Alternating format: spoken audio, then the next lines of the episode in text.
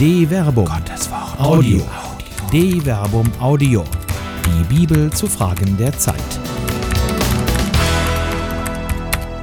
Vom Unterdrücken und Erhören. George Floyd, Rassismus und die Bibel.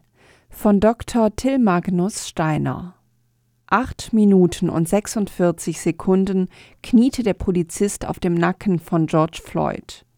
So zu Boden gedrückt rief er mehrmals Ich kann nicht atmen, bevor er völlig regungslos war. Sein Tod ist, so wie viele andere unnötige Tode zuvor, ein Sinnbild für unverhältnismäßige Gewalt US-amerikanischer Polizisten gegen afroamerikanische Mitbürger. Auf Videos, aufgenommen mit Smartphones, sieht man das Leid. George Floyd, niedergedrückt und unterdrückt. Die folgenden Antirassismus-Demonstrationen führten zu Randale, Plünderungen und Vandalismus. Die Unterdrückung ist umgeschlagen in Gegengewalt. Aus den Machtlosen sind selbst Gewalttätige geworden. Die Mahnung der Familie George Floyds, dass die Demonstrationen Ausdruck des friedlichen Widerstands sein sollten, verhallt ungehört, und der US-amerikanische Präsident bezeichnet sie bereits als inländischen Terror und redet von einem nötigen Militäreinsatz. Nicht wer zuerst die Waffen ergreift, ist Anstifter des Unheils, sondern wer dazu nötigt, schrieb Machiavelli. Doch Gewalt führt zur Unterdrückung und Unterdrückung zur Gewalt. Das ist die Spirale der Hilflosigkeit. In den Psalmen erheben die Unterdrückten immer wieder ihre Worte und bitten Gott um Hilfe. Doch in der strukturellen rassistischen Gewalt einer Gesellschaft ist scheinbar kein Platz für Gott und die Würde seines Ebenbildes. So sind Gebetsworte auf den ersten Blick nutzlose Waffen. Sei mir gnädig, Herr, sieh doch mein Elend, wie sie mich hassen, du, der du mich emporhebst aus den Pforten des Todes.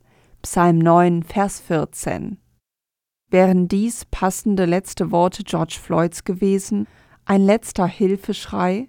Im biblischen Hebräisch ist das hier mit mein Elend übersetzte Wort bemerkenswert. O nie.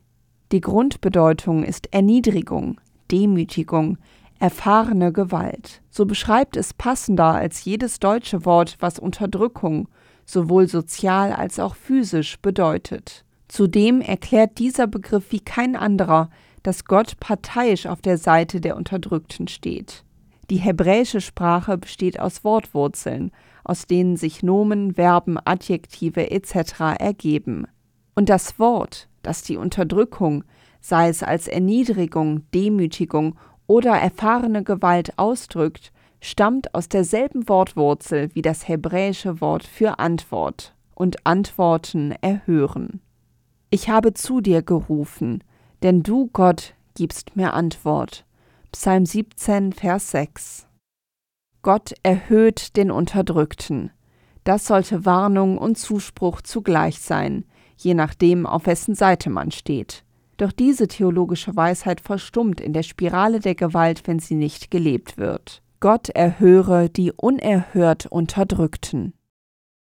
Eine Produktion der Medienwerkstatt des katholischen Bildungswerks Wuppertal Solingen-Remscheid. Autor Dr. Till Magnus Steiner. Sprecherin Jana Turek.